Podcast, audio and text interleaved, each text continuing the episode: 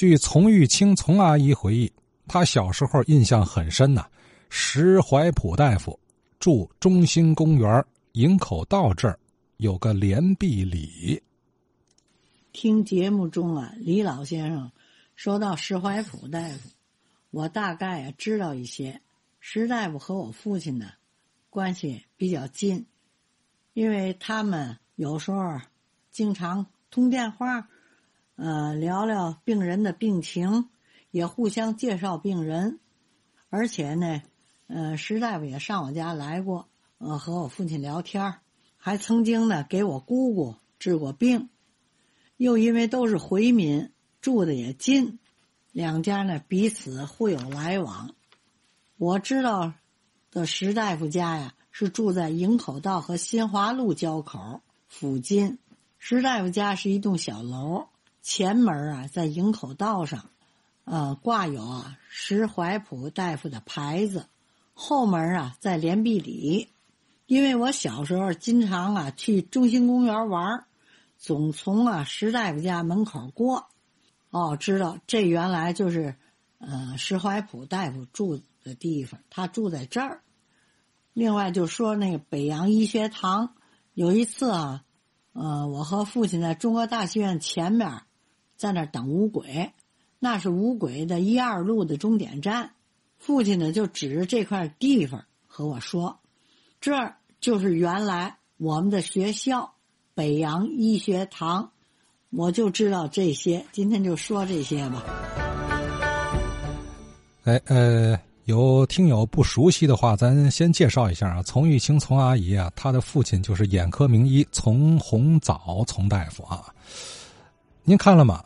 最早啊，这位石怀普大夫。是在西头，后来又搬营口道法租界这儿来私人开业了啊，在连壁里，并且从这个从阿姨的这个回忆来看呢，石怀普大夫和丛洪藻大夫啊，老哥俩可能还是校友，哎，都是北洋海军医学院的啊，甚至可能还是同期啊，因为啊，上周五李新民李老提到说，记得家里老人说过，石大夫那是出自北洋医学院的，啊。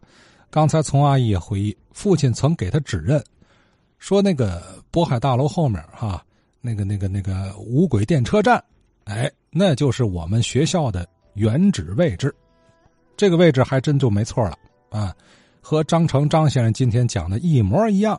哎，就是这个五轨电车站，它就是最早李鸿章创办的北洋海军医学院。那么好了，问题来了，什么问题？咱呢？先听张成张先生说，听完了我再提出我这个疑惑啊。我下边呢，这个回复一下子李老提出来这个北洋这个医学堂的事儿。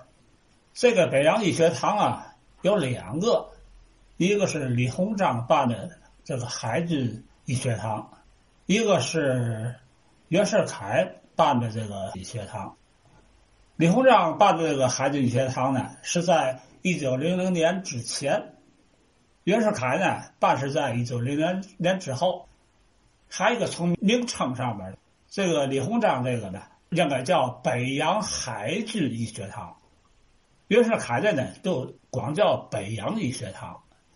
李鸿章办这个医学堂的位置呢，是在咱那个劝场后边那个五轨站那个地方。劝场那不俩汽车站吗？一个一路公交站，一个五轨站嘛，是在五轨站这儿。袁世凯那，那那在的新河北。袁世凯呢是李鸿章那个在庚子之后传承下来的，按照那个模式，按照那意思，而且里边的人员主事儿的也是李鸿章这边医学院的这些个人。但是实际上里边性质里边有好多的划分，这个咱就是不再细说了。就是这个马大夫医院，咱再说到这个时候的这个事儿啊，就是分成了两叉。就是李鸿章在马大夫死了之后，从医院里边撤出了管理人员，断绝了与这个医院之间的关系。为嘛呢？李鸿章欠这个马根基的这这个人情啊，现在马根基死了，这个人情债也就算了了。李鸿章也不愿意太多的跟他们打交道，因为他们拉人传教啊什么这那的，呃，这个事儿有点偏。马格尼死之后，李鸿章就把里边的管理人员也好，是是是什么这个一切参与的东西全撤出来，自己在马根基这个伦敦会这医院斜对过那个地方，就刚才我说乌龟站那地方，也是在后来的新学书院的侧边一点办了个医院。当初说过办医院有两大难题，一个是这个资金，一个是人员。这个资金问题是怎么解决的呢？选那块地，那是咱那个小白楼那个朱家，他们家捐献出来的。过去那个朱家的朱其照，那个那个朱其昂啊，这朱其昂老大，朱其照是老二。朱其昂是咱那个轮船招商局第一任的总办。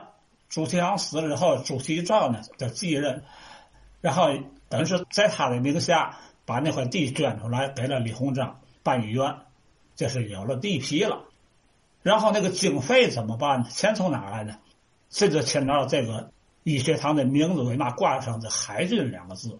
因为李鸿章是当初的北洋海军的会办嘛，因为总办不不是那纯亲王嘛，会办的是直接管事儿的，所以说他。可以以这海军的名义，从那里边拿出钱来办这个医院，培养出西医来。因为这个在海军舰艇上边，一个舰艇那几十人、上百人呢，那么些人里边必须得有大夫，以前都是中医大夫。啊，一旦出现什么创伤之类的，那个中医还是不老好应付的。既然整个里边都是西化，包括里边机器设备，包括人员也好，这个医疗也应该走这条路。所以说，李鸿章就以为这些个舰上人员服务的西医培养的人才，是吧？所以说，北洋海军医学堂，医学堂呢，你光学不行，你后边还得有个医院作为实习，对吧？所以就这样。呃，医学堂附属医院，所以这个医院也叫北洋医院，也叫北洋海军医院。说白了，得挂上海军才行，这样钱就有来路了，资金问题解决了。人员呢，招收学生，咱这边还是不行，还是从南方招也好，从哪儿招也好。然后毕业之后的去向也是各个地方，当然，呃，也为咱那个普通的民众服务。这就是有点像咱现在似的，这个某某医学院的附属某某医院是这么个性质，这样就比较顺理成章。教师从哪来的？一个是从这个马大夫那个医学馆里边培养出来的学生，还有咱那个李连辉的副校长吧，到这边来任教。一个是呢，让那伊尔文过来任这个这个总教习。这伊尔文给马大夫马根基帮忙，他是属于业余性质，他到这儿就不行了。到这儿你是正式的，为嘛呢？他是海那个海关的大夫，那属于李鸿章的直接管辖，派你去那就是任务，还得必须干，还得干好。所以教师是这么解决的，学生也有了，分配方式也有了，资金也有了，地皮也有了，所以这事儿就成立了。而且，咱这医院还是个总医院。呃，在别说还设了分院，另外李鸿章还特别的规定，天津总医院为北洋、旅顺、威海各口水陆军营医药之总会，各口呢这医院海军战舰、政府医官皆由总医院派遣，平日则诊军民之疾病，有事则随行队医伤，这也是李鸿章那个那个折子里边那个原话。所以说，咱这个。不但是中国人自己办的医院，而且还有分院，咱这还是总医院。对于这个操作这个事儿，在当时来讲，海关道盛宣怀，呃，还有这个水师营务处的罗丰禄，对这块贡献也是也是不小。然后于一八九二年冬天就开始兴建这个，到一八九三年十月九号，这这就差不多了，就正式开学了。一直到一九零零年庚子国变之后停办，等在袁世凯再再接手的，已经零三年左右了。在这个李鸿章在这儿就培养了两届学生。这个医院呢，在这个甲午战争时候就起到了大的作用。另外呢，这个马来医院在那阵儿呢也接了这个伤病了。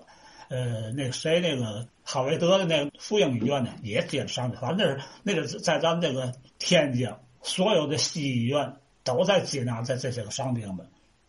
李鸿章这个北洋海军学堂或者是海军医院，不是前面这个伦敦会那个市医院，不是马大夫那医院了，而是他自己那个曾公祠的那个医院的继续，应该是那个继续。为嘛外文的名字还提这个总督的这个词儿呢？